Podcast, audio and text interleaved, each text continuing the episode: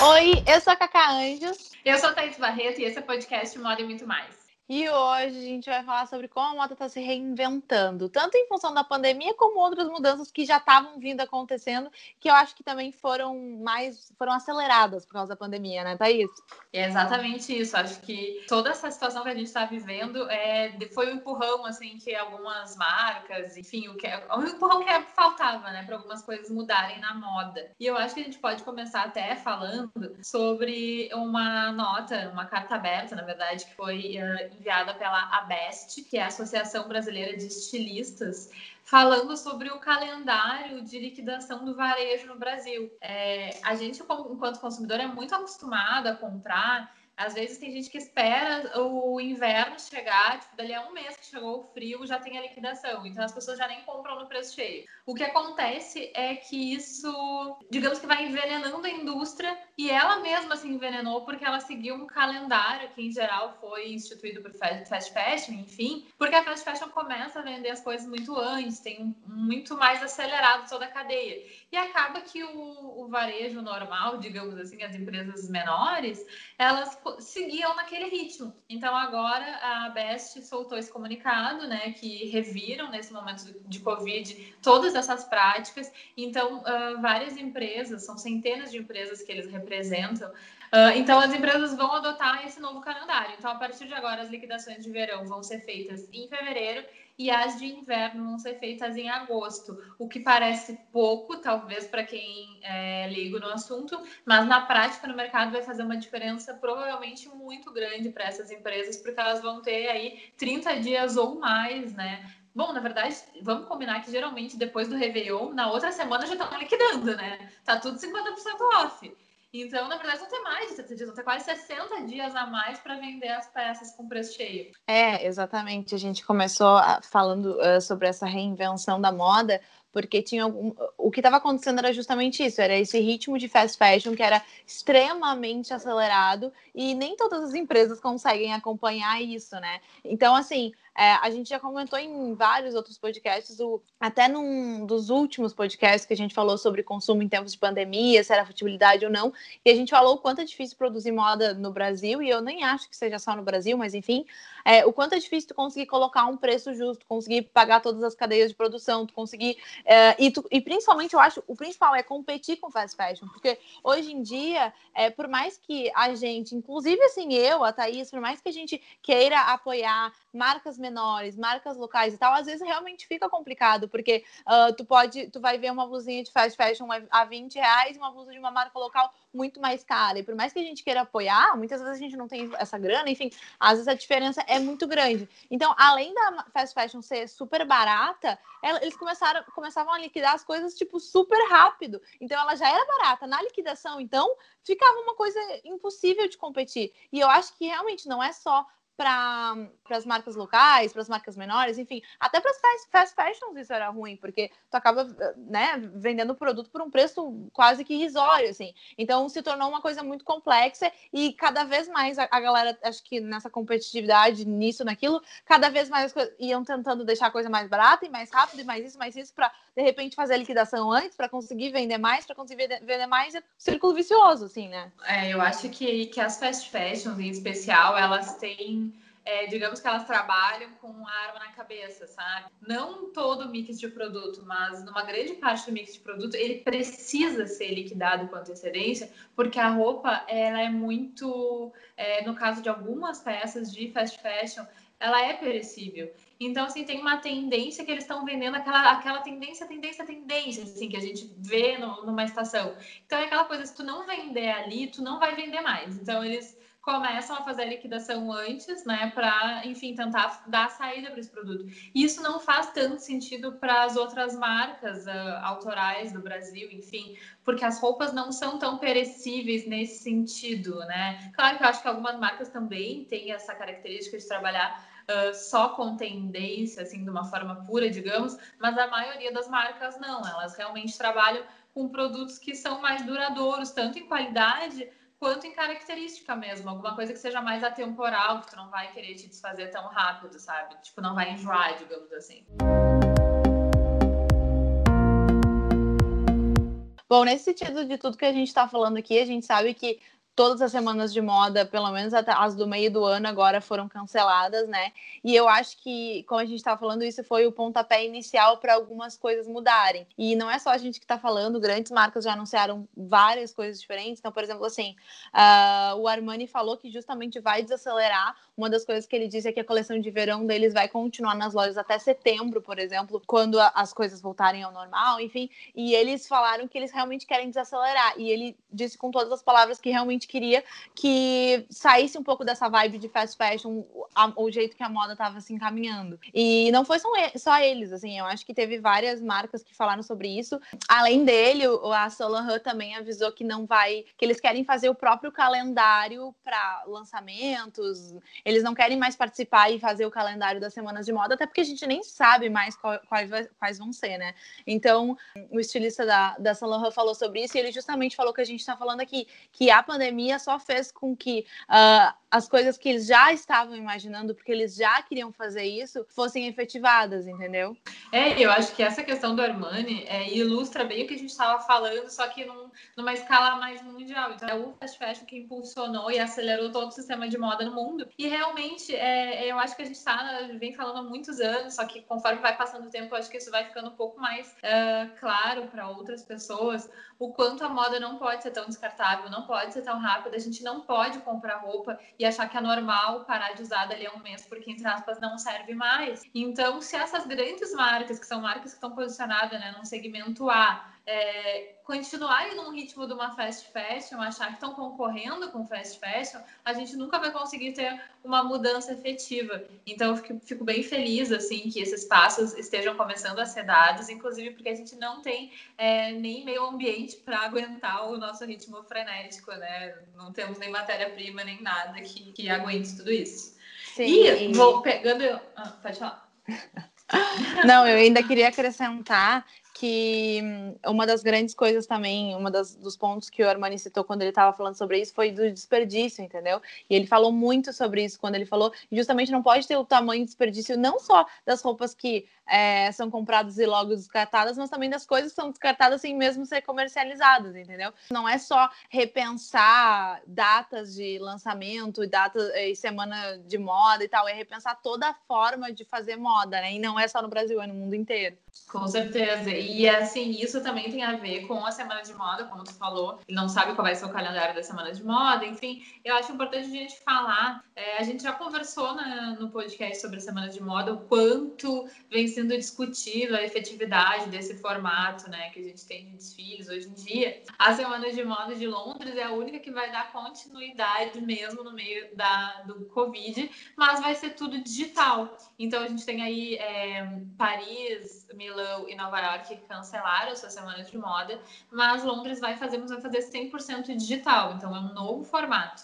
E aí, o que, que eles vão fazer? Não vai ter a masculina e a feminina, vai ser unificada. Vai ser uma semana de moda digital e genderless, né? Que é essa questão de moda sem gênero, enfim. Então, vamos romper essa barreira, digamos assim. Algumas semanas de moda já vinham fazendo desfiles que misturavam e tal. Então, acho que agora esse caminho vai ser ainda mais claro com a London Fashion Week digital. E eles vão fazer, além dos desfiles, vai ter entrevistas, vai ter podcasts. Olha, nossa, estão rindo, Cacá. Vai ter exposições digitais, vão ter conteúdos multimídia, então vão ter outras coisas além dos desfiles, né? Vai ser uma experiência talvez mais completa. Não sei se é mais completa, mas vai ser uma experiência diferente, assim. Porque, na verdade, assim, a gente já conseguia ver os desfiles online, só que agora vai ter uma plataforma para isso, né? Pelo que eu entendi. Então, tu vai conseguir ver tudo num lugar só. E eu acho isso muito mais fácil. Além de tu de ter mais facilidade para ver tudo, talvez a gente consiga ver coisas que a gente não veria se não estivesse ali. Porque desfiles de marcas menores, marcas que não são tão conhecidas, a gente não. Talvez a gente não via, a gente não buscava ver. Então, tudo no mesmo lugar, eu acho que, inclusive, dá chance para essas outras marcas se destacarem também E esse negócio de ter podcast, show online, de poder olhar tudo, tipo assim, nós não sabemos como é que vai ser e se realmente vai funcionar, tudo ok. Mas se for, eu tô bem animada. É, já teve algumas experiências, né? Eu até anotei aqui que Xangai, Moscou e Tóquio já fizeram as suas semanas de moda digital um tempo atrás, porque sim, né? Nada a ver Uhum. com Covid, enfim. E Helsinki também vai fazer antes da London Fashion Week. Eu admito que eu não acompanhei de perto, assim, esse tipo de formato, então eu realmente não sei muito o que esperar, mas eu tô bem animada porque eu acho que vai ser uma coisa interessante, assim. Principalmente Uhum. porque, tipo, nós mesmos, a gente não, não iria pra London Fashion Week, entendeu? Aham. Então a gente vai ter acesso a um conteúdo legal. É, e todo mundo vai ter um acesso igual, né? Isso é muito legal. É, quem quiser saber, vai ser de 12 a 14 de junho. Vão ser bem. ah, menos dias, né? Do que normalmente, mas claro, porque é tudo online. Uhum. É, vai, vai ser mais concentrado. E agora vamos para um próximo tópico que tem a ver com tudo que a gente está falando, porque está tudo interligado nesse episódio do nosso podcast, né? Ah, teve uma declaração do Olivier Roustan, que é o estilista da Balmain. A Balmain é uma marca super importante, super bem posicionada, enfim, e muitas das tendências que a gente usa surgiram de lá mesmo, que é- vocês não saibam tanto exatamente o que que veio da onde, mas a Balmain é uma marca super relevante. E, enfim, e aí o estilista estava explicando que agora ele pretende fazer um movimento inverso, né? Sair das semanas de moda e fazer coisas ah, mais na rua, fazer movimentos mais, mais, enfim, nesse sentido mais street. Não sei exatamente como que vai ser, é, eu acredito que sejam desfiles, né? Em, em ruas, já teve alguns casos de marcas que fizeram, mas acho que deve ser um novo formato interessante aí que eles estão pensando em fazer. O que é interessante no sentido de não se paga a fortuna que tu paga para estar numa semana de moda e muito provavelmente vai conseguir agregar muito mais pessoas, porque tu delimita um espaço, enfim, né? Da, da forma que a marca quiser, e é uma marca que tem força para poder fazer o seu evento de forma independente, enfim. O que eu acho interessante nisso tudo é novos formatos estão surgindo. Então, acho que as semanas de moda ficaram muito pressionadas ali no cantinho da parede. É bem isso, são novos formatos, novas maneiras de fazer, porque as semanas de moda já aconteciam há milhões de anos, assim, e eu acho que por mais que tentasse se inventar, né, realmente nem tinha mais o que fazer, não era mais tão interessante quanto fazer coisas na rua, assim. Então eu acho que também é uma forma das marcas reinventarem fazer coisas diferentes, que eu acho que para quem curte moda é muito legal, tu vê coisas diferentes, coisas criativas, realmente. A gente fala tanto sobre que moda não é só sobre moda, que moda é arte, na verdade. Então, assim, eu acho que agora tem infinitas possibilidades e infinitos momentos também, porque ah, muito provavelmente vai, vão ter várias coisas em momentos diferentes, não vai ser tudo concentrado numa semana só. Então, é, isso faz com que a gente consiga também absorver melhor, porque às vezes, na semana de moda é tanta coisa que tu não consegue nem absorver cada detalhe de cada coisa. As marcas mesmo acabam não sendo tão valorizadas, elas podem pensar em cada detalhe de cada coisa, de cada roupa, e isso a gente não consegue, às vezes a gente nem percebe, porque tem o quê? 5, 6, 8, 10, 15 desfiles no mesmo dia, sabe? É, exatamente. Eu acho que vai ser bem legal. Eu acho que a criatividade humana para se reinventar é uma coisa ilimitada e que a gente não se dá conta porque é um pouco difícil sair de uma zona de conforto, principalmente do tipo dessas marcas assim que tem muitos milhões de dólares envolvidos, né? Mas eu acho que agora, agora vai, né? O empurrãozinho que faltava. E, inclusive, É, porque assim, né, amiga? É, não é. O que, o que eu acho interessante falar é que não é que antes eles- essas marcas não pudessem fazer coisas diferentes também. Mas a coisa era tão acelerada que eu acho que nem, não, não devia ter nem tempo hábil para tu criar, para fazer a semana de moda e tu ainda inventar um outro desfile num outro momento para fazer um outro conceito. Não tem como. Sim, tinha marcas que lançavam é, seis coleções por ano, imagina, não tem como, é impossível, Uhum. sabe? Fora todas as ações que tu tá lançando coleção, tu tem que ter campanha, tem que ter desfile, tem que ter uma série de coisas, né? Tem- enfim, é um, é um mundo cheio de coisas para fazer. Mas eu acho legal gente falar também que estão surgindo alguns boatos de que algumas marcas vão justamente em direção ao show business. Então, é, vão fazer coisas mais naquele estilo de Victoria's Secret Fashion Show, sabe? Que eu acho que é o Uhum. grande exemplo bem sucedido, digamos assim, que a gente tem ah, na moda. Bem sucedido no sentido de formato, óbvio que tem uma Uhum. série de problemas com o discurso da marca, com valores que estão sendo passados ali, né? Enfim, isso com certeza nós concordamos. Mas foi uma coisa que deu certo, que tinha tipo Uhum. fila de interessados e tal, e eles conseguiam gravar com muito tempo de antecedência, e aí, tipo, eles tiravam o celular das pessoas, ninguém tinha um registro. Aquele desfile só acontecia efetivamente quando passava na televisão, enfim. Então tinha toda uma comoção, né? E aí, de repente, esse lado mais show business, mais burlesco, né? Sei lá, enfim. A moda talvez vá para esse caminho. E, e aí isso vai obrigar os desfiles a não serem mais tão literais. Porque eu acho que com essa necessidade de estar nas redes sociais, de ser tudo muito rápido, não dava tempo de tu, tipo, montar um conceito uh, mais profundo que uma pessoa não conseguisse entender em dois minutos, sabe?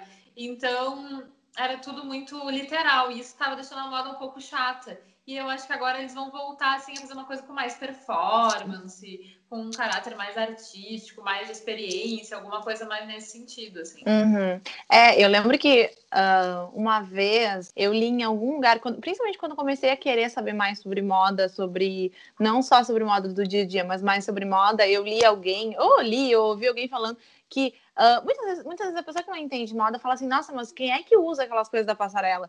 E aí uma vez eu vi uma pessoa explicando o que fez total, to, total sentido na minha cabeça, que é tipo assim, geralmente quando tu entra no desfile, todo desfile, ele teoricamente ele é pensado para tu entrar numa vibe, para tu entrar naquela inspiração. Então não é que tu vai sair literalmente com aquela roupa para a vida real. Até hoje em dia já acontece isso, de, né? Começou a acontecer porque as coisas foram virando mais, mais, mais reais, né? Mais usáveis. Mas a ideia é que aquilo fosse um, uma vibe, que fosse um ambiente todo pensado para tu ter aquela inspiração e para tu inventar a partir daquilo da maneira como tu quisesse, com as roupas, sem as roupas, enfim. Então eu acho que eu acho que a moda vai voltar talvez um pouco para isso. Mas sabe que eu também fico meio assim, porque justamente o desfile da Victoria's Secret não acontece mais, né? Acabou. Foi ano passado ou foi esse ano que acabou de vez? Não sei se teve ano passado. passado. Não teve ano passado? Não. Tá. Ao mesmo tempo que eu acho que pode ser que sim, já que o da Victoria's Secret parou de acontecer, não sei se esse seria um formato legal, sabe? É que eu acho que parou de, de acontecer não pela questão do formato, né? Parou de acontecer porque ninguém aguentava mais a história das angels, mega magras, mega não sei o quê. E aí começou a ter uma discussão muito grande a ponto das pessoas não quererem mais saber daquilo, sabe? Tipo, lingeries desfiladas com asas de anjo durante mais de uma década, com aquelas meninas super uhum. magras, como se a vida ou a felicidade só dependesse daquilo ali. E aí a gente foi perdendo, foi perdendo a força até o ponto de ficar insustentável, sabe? Uhum. E aí eu acho que foi a treta maior, assim. Porque eles não foram se reinventando, né? Eles não foram se atualizando é também. Seguiu a exatamente. mesma coisa, só mudava o cantor todo ano. É, exatamente. Mas a gente teve, teve marcas que fizeram coisas semelhantes. A, a Fenty da Rihanna, quando lançaram, uhum. já foi num formato nesse, nessa vibe. Acho que o Kanye West já fez alguma coisa nessa vibe também.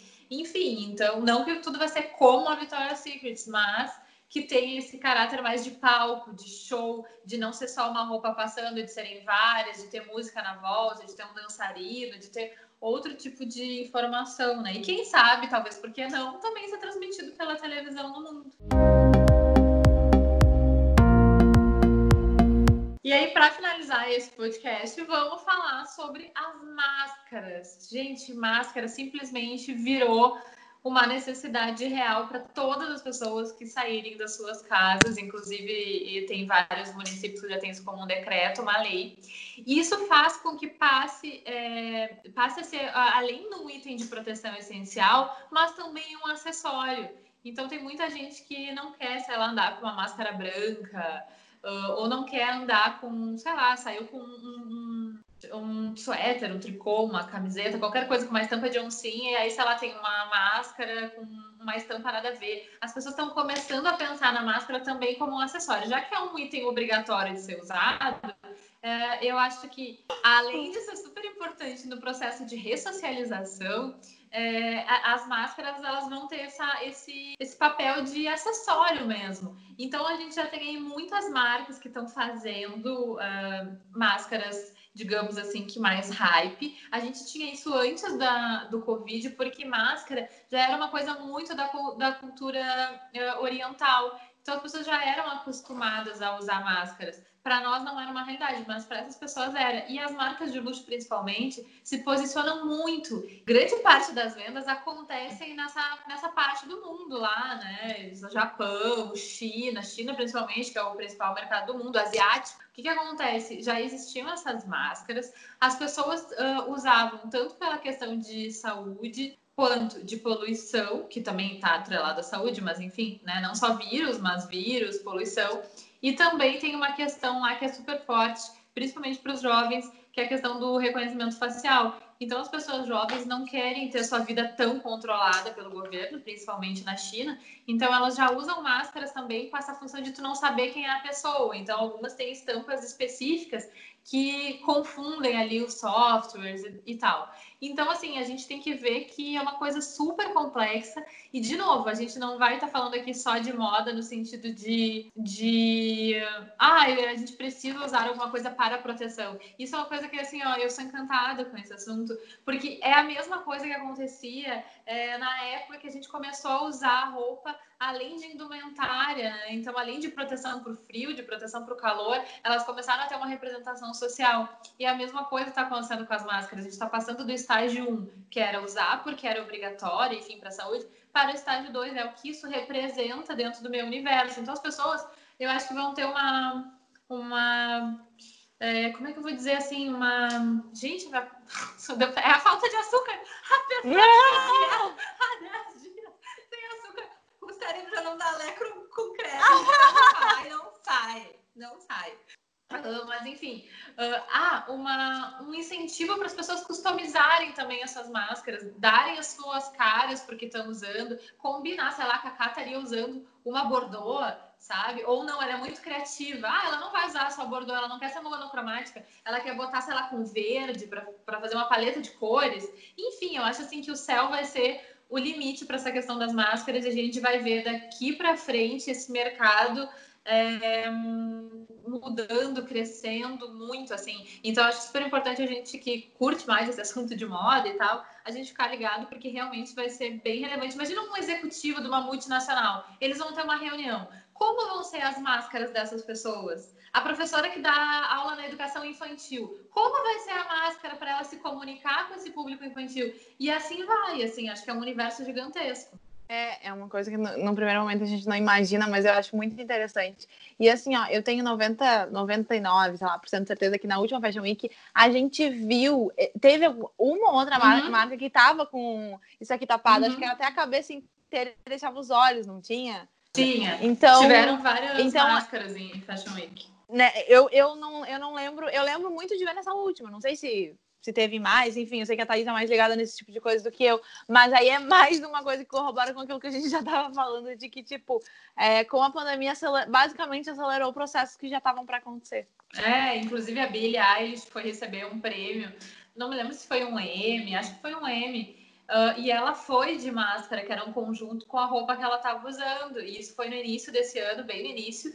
E, e, é, e é como, eu tô, é como eu falei assim no início, que isso tem a ver, principalmente para o mercado asiático, enfim, não só com a questão de saúde, mas também para os jovens. É muito relevante a questão do reconhecimento facial. Então, tem uma contracultura, digamos, é, muito grande surgindo, é, não querendo deixar que o governo saiba tudo sobre a sua vida, né? Porque isso tem a ver também com dados de privacidade e a privacidade está sendo extremamente discutida. Inclusive, até acho bom surgir uma ideia para a gente fazer um podcast falando só sobre essa questão de dados e privacidade.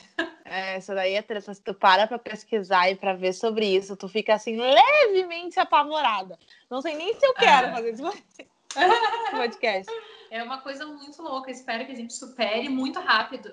Muito rápido não, né? Porque acho que é meio impossível, mas o mais rápido possível é esse momento de pandemia. Mas a gente sabe que algumas mudanças e vão ser, umas, vão ser transformações que vão durar durante muito tempo, assim, vão ser muito duradouras. Então, se, digamos, todo mundo receber vacina para isso, até, sei lá, o ano que vem, as pessoas vão continuar usando máscaras em aeroportos e coisas mais nesse sentido, assim. Bom, então esse foi o nosso podcast, o que é 42? Acho que esse é o 42. 40. É. é, acho que é o 42. A gente espera muito que vocês tenham gostado. Já aproveito essa brecha que eu falei que é o episódio 42 para dizer que, gente, tem 41 episódios anteriores a esse. Se tu não ouviu, tem muito conteúdo legal e o mais legal é que, de maneira geral, todos os, os conteúdos e todos os episódios que a gente posta por aqui são, são conteúdos eternos que vocês podem revisitar e que realmente uh, continuam atuais. Então vale a pena vocês darem uma ouvida, não uma olhada, né? Uma ouvida. e nos seguirem também lá no nosso Instagram, que é arroba, moda muito mais podcast. Por lá a gente posta conteúdos exclusivos e também posta algumas coisas do que acontece por aqui. A gente espera que vocês tenham gostado, né? É isso, gente. Um beijo até semana que vem, toda terça, 11h30 da manhã. Isso. Beijinho. Tchau, tchau.